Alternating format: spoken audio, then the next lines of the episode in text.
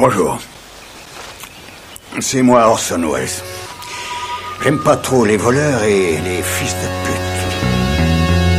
Salut c'est nos ciné, votre rendez-vous avec le cinéma qui n'en peut quand même plus du tout des reprises à gogo des succès d'antan, à croire que chaque carton du box-office de ces 30 dernières années aura le droit à sa suite, son remake, sa franchise à lui.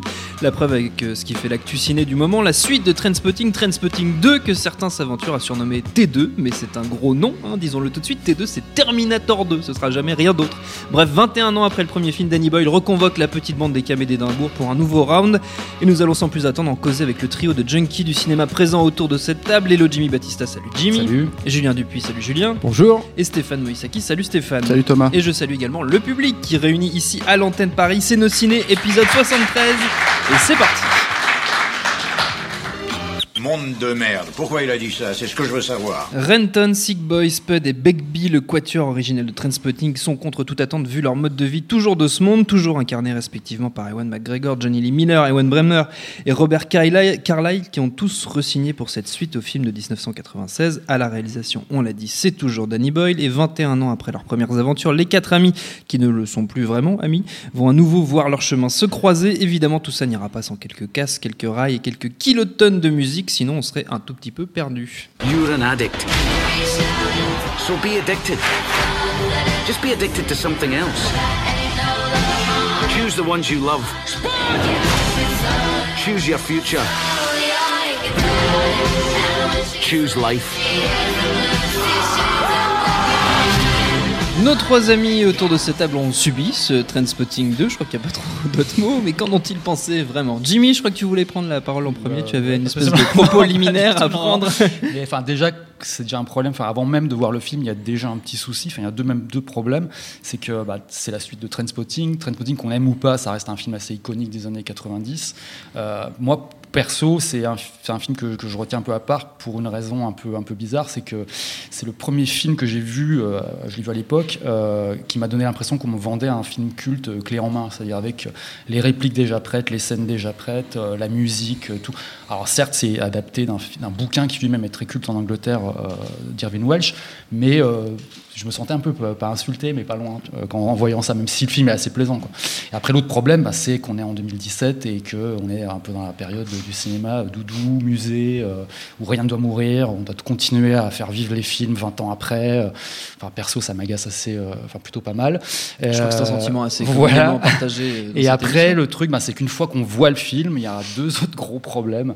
Le premier étant bah, qu'il est vraiment pas terrible. Enfin, la mise en scène n'est pas terrible. On dirait un mélange entre un, du théâtre filmé, un clip euh, et un, film d'office du tourisme, parce qu'on il y a plein de plans d'Édimbourg qui font très office du tourisme. Euh, Il n'y a, a pas vraiment d'enjeu en fait, c'est-à-dire que les personnages se retrouvent 20 ans après, mais il n'y a pas de euh, enfin, une scène qui est assez euh, emblématique, c'est les retrouvailles entre euh, Renton et euh, Sick Boy qui sont genre euh, hyper plates, euh, alors que c'est un truc qui doit être un peu le- un moment hyper, euh, hyper important du film. Euh, pour moi, ça serait, enfin, si je devais résumer le film à une scène sans spoiler, euh, il y a une course poursuite dans un parking souterrain euh, sous fond de Redux de Frankie Goes to Hollywood. c'est complètement raté, quoi. Enfin, L'utilisation de la musique d'ailleurs qui était très bien dans le premier parce que ça correspondait à une époque et, et tout. Là, c'est complètement raté, quoi. Enfin, on a des, des, des remixes du, du morceau d'Underworld de l'époque qui sont vraiment pas terribles, des morceaux qui, qui arrivent qui ont rien à foutre là, enfin qui ont rien à foutre là, qui, qui sont un peu bizarres. Et puis, ça, se- enfin, le film se termine quand même sur un remix dubstep de Lust for Life d'Iggy Pop, quoi. Bon, voilà, ça donne un peu le, le ton du truc, quoi. Tout est dit. Julien. Bah, euh, moi, j'ai pas grand chose à dire sur Ah. le film. Non, bah, déjà, moi, j'ai jamais eu d'attachement euh, Particulier le à. Trainspotting. Je, je l'ai vu passer. J'ai pas trop compris effectivement la, le, le petit phénomène culte qui a entouré le film. Euh, si, si ce n'est le côté culte en kit. euh, Ouais, ouais, euh. peut-être. Moi, je me souviens que ça avait commencé déjà pas mal à, à Cannes, mais bon, j'ai vu le film, euh, il est passé comme ça, je l'ai euh, assez vite oublié. Je crois que j'ai dû revoir des morceaux ensuite, mais voilà. Et du coup, moi, voir ces personnages-là réunis euh, 20 ans après, ça me fait absolument rien. Euh, et le, le- le truc, euh, je pense qu'on peut presque s'arrêter là, c'est que ça raconte rien finalement. Mm. T'as l'impression qu'ils se sont réunis pour se réunir et pour nous dire rien. Il y a des choses qui sont es- es- esquissées euh, très très vaguement. Il y a, pour moi, il y a, il y a une thématique qui, qui aurait pu être vraiment intéressante et qui est là euh, à, à peine en germe, qui est la gentrification d'Édimbourg, qui est une problématique qui se pose beaucoup en Europe, enfin, en tout cas dans une grosse partie de l'Europe, en tout cas euh, en, en, Écosse, en Angleterre et en France. Et ça aurait pu être intéressant parce que revenir dans une ville 20 ans après, il y avait un projet euh, peut-être d'urbaniste en fait là Mm. à, jouer. Et de temps en temps, tu sens que ça commence à être un petit peu euh, esquissé. Il y a, il y a un- il y a un petit point de, de, de scénar qui traite un- vaguement de ça, mais voilà, ça reste vague. C'est pas du tout satisfaisant. Et puis c'est c'est pareil, ça, ça, ça ne dit rien. Et euh, je trouve aussi que euh, Danny Boyle est très peu inspiré dans le style Danny Boyle, euh, qu'on aime ou qu'on ne l'aime pas, hein. mais c'est super pauvre en fait. C'est que visuellement, il y a très peu de petites astuces, de petites trouvailles, ces petits gimmicks dont, il parse. Mais ces films là, il y a, il y a- c'est- très très pauvre en fait. Voilà. non, mais c'est. Je, je pense que c'est un film qui va passer, euh, qui Ouais, va être totalement que- oublié. Et puis, euh, ce qui est paradoxal avec un film comme ça, c'est qu'il va euh, peut-être contribuer à faire oublier encore plus le premier Trainspotting. C'est euh, c'est là où c'est un Mm. Ce non-sens en fait. le- Ouais. le- le- Moi, le- l'inverse. Il y a un truc, euh, c'est que j'ai revu Robert Carlyle, qu'on Mm. voit plus tant que voit ça. peu maintenant. ouais. Et euh, qui euh, reste un très bon acteur, et qui est pas mal dans le film d'ailleurs, mais qui n'a pas grand chose à défendre. Donc euh, voilà. Stéphane. Ouais, moi je suis comme mes deux euh, compagnons ici à table, euh, autour de la table, c'est que j'ai jamais, enfin même le premier Trainspotting, moi déjà ça commençait avec Petit Mort entre amis. Et là je, je parle de Danny Boyle, pas tant du, du roman de Irving. Welsh avant, je l'ai pas lu, mais euh, euh, j'ai tout de suite quand j'avais vu Trainspotting à l'époque, je l'ai identifié à un film de Danny Boyle parce que ça ressemblait dans les thématiques. Euh, Dans les personnages à, à Petit Mort entre amis que j'avais juste détesté, mais détesté, le, le- Il est sur ta l'exemple- liste noire, celui-là, je crois. bah, c'est l'un des exemples de, de, de- de films cyniques en fait qui euh, où ça. J'ai pas un problème vraiment avec le cynisme en soi, j'ai plus un problème avec le fait que ça produit rien du tout derrière. Quoi. Mm. Et en l'occurrence, c'est, voilà, c'est c'est c'est euh, ouais, mais euh, les amis, euh, y a- ça n'existe pas en fait. Euh, on, on- on est tous là pour s'en- s'entreculer tous. tu vois. Donc euh, c'est un peu une vision de la vie un peu euh, misanthrope qui, euh, qui qui me dérange pas chez chez Verhoeven par exemple, mais mais on sait d'où elle vient, c'est pas juste une, une quoi. Et c'est un peu le souci que j'ai de manière générale avec Danny Boyle, c'est que je pense que c'est un gars, je l'ai interviewé une fois pour, à l'époque de 28 jours plus tard, et c'est un gars qui est adorable. Et juste, il ressemble pas du tout à ses films, euh, du coup, en fait. Et, et du coup, on a l'impression qu'il se force à aller dans cette direction-là euh, pour, euh, pour apporter quelque chose. Là, le truc avec, avec Trainspotting 2, c'est pas tant uniquement que ça raconte rien, c'est que ça se voit dans le film vraiment, parce que ça reprend des scènes clés du premier. Euh, le- la, la scène dont tu parles, la course poursuite, elle, ça fait un renvoi en fait au premier et les moments où eux-mêmes se font poursuivre dans la rue euh, quand ils font du vol à l'étalage, des trucs comme ça, et qu'il y a ce fameux moment où ils, où ils te sortent la le- le- l'axiome du film, enfin le, choose life, choose je sais pas quoi, euh, euh, où ils se foutent de la gueule d'un slogan anti anti drogue. Et là, en fait, en l'occurrence, c'est qui se, et je spoil un peu, je suis désolé pour ceux qui veulent voir le film, euh, euh, c'est qui se fait courser par Begbie, euh, parce que tout le principe du film, c'est que comme il les a entubés à la fin du premier, Mm. il revient 20 ans après avec des remords, et euh, le seul avec lequel il, à qui, avec lequel il veut pas se frotter, c'est Begbie parce que c'est le taré du groupe, quoi.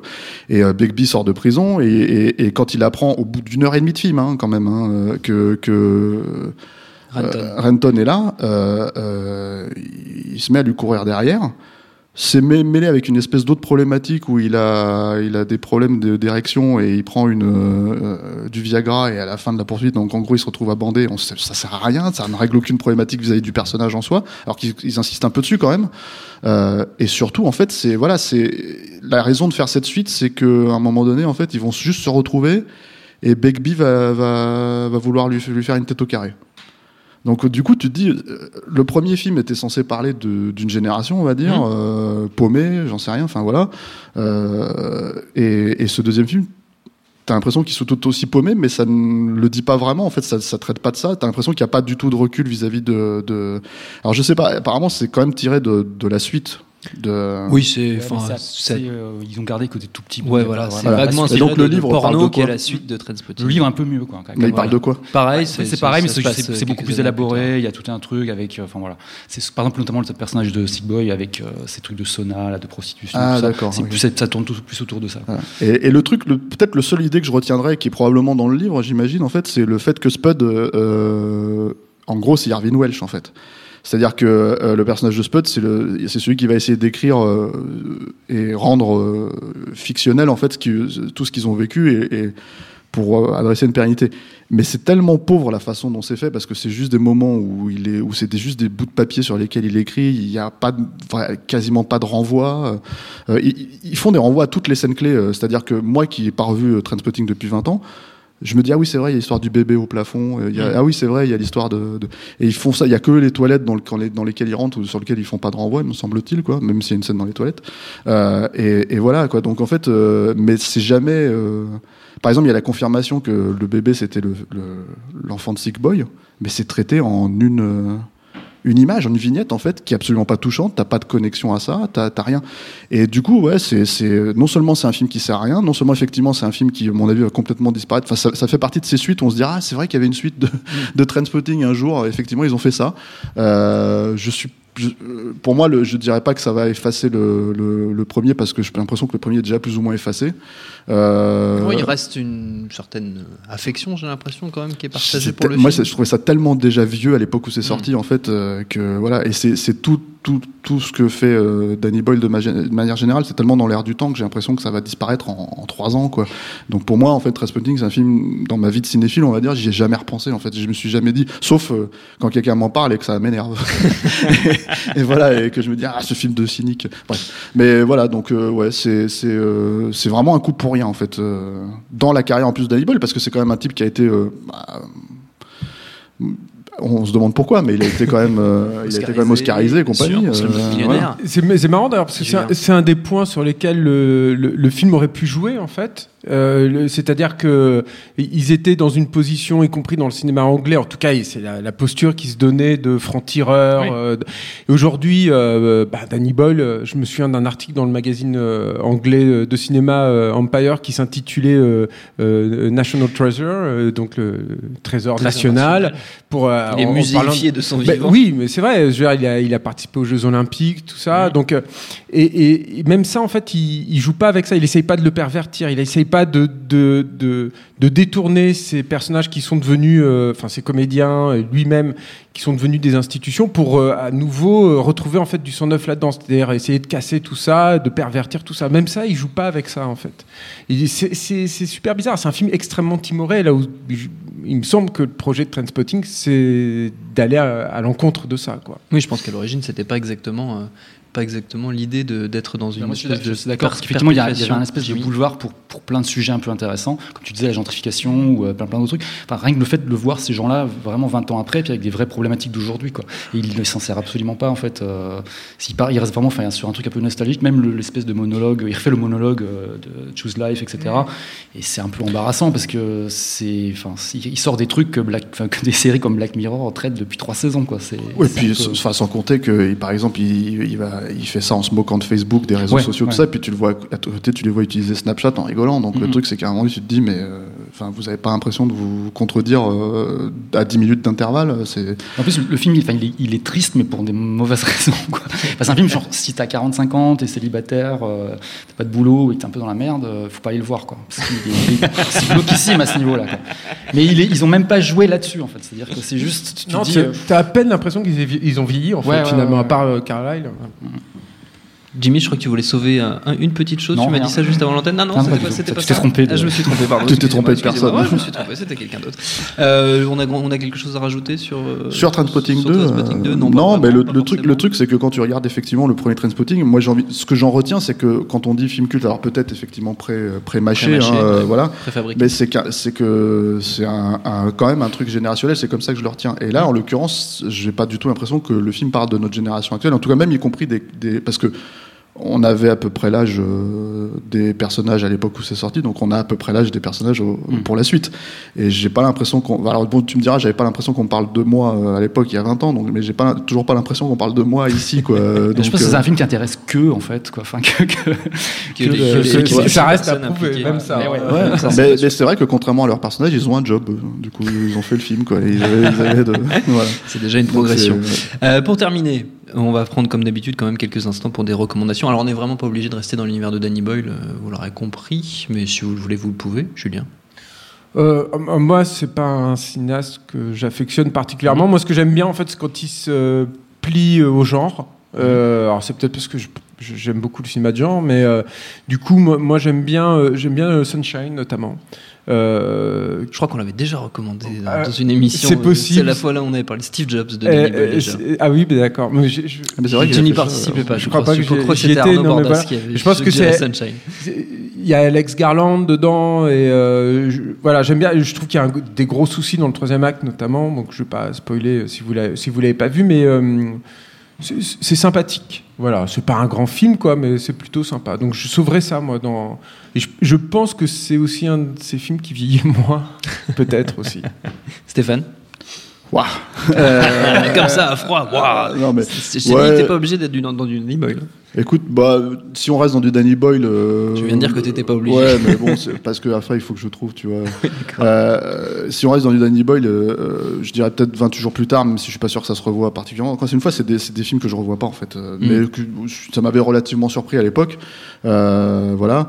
Euh, puis si on reste dans les, les trésors nationaux de, de, de l'Angleterre, euh, même si c'est deux, euh, deux sujets différents, moi j'irais chercher le, le réalisateur de, et là tu vas m'aider Julien, le réalisateur de Creep. Euh, Euh, Christopher Smith. Christopher Smith qui a fait Merci, aussi voilà et, qui avait fait Sévrance voilà ou qui Sévrance c'est un peu plus c'est pareil c'est un truc qui se fout un peu de la gueule des salariés des trucs comme ça anglais c'est un peu plus mordant un- je trouve ça un peu plus bien vu et plus sympa dans le genre même si ça reste plus du cinéma de genre à proprement parler et moins du cinéma social comme comme voudrait l'être Danny Boyle. Donc voilà. Jimmy? Euh, bah moi, je pourrais dire euh, Whitney Land High, c'est un film euh, anglais de 87, je crois, de Bruce Robinson. C'est une, pour le coup, c'est un vrai, vrai film culte anglais euh, sur deux acteurs qui n'ont pas de job, euh, qui sont paumés, qui boivent beaucoup. Enfin, d'ailleurs, il y a les Anglais, enfin les Anglais qui ont notre âge justement, parce que c'est sorti en, fin des années 80, euh, ont un espèce de jeu à boire qui se permet, perpétue de génération en génération, basé sur ce film. En fait, il faut boire à chaque fois que les personnages boivent. voilà. Et pour le coup, c'est un peu l'anti-trainspotting. C'est vraiment un vrai film culte. Et là, pour le coup, il y a beaucoup de répliques. C'est un film qui n'a pas du tout marché en France. Il est sorti en 89. Euh, mais bon, les répliques sont intraduisibles. Donc, euh, j'ai jamais vu en français. J'aimerais bien le voir parce que j'aimerais savoir comment ils ont fait. Et voilà. Et c'est euh, pour le coup, c'est vraiment touchant. La fin est vraiment triste. Euh, C'est c'est un vrai truc. Ça se passe à Leeds, je crois.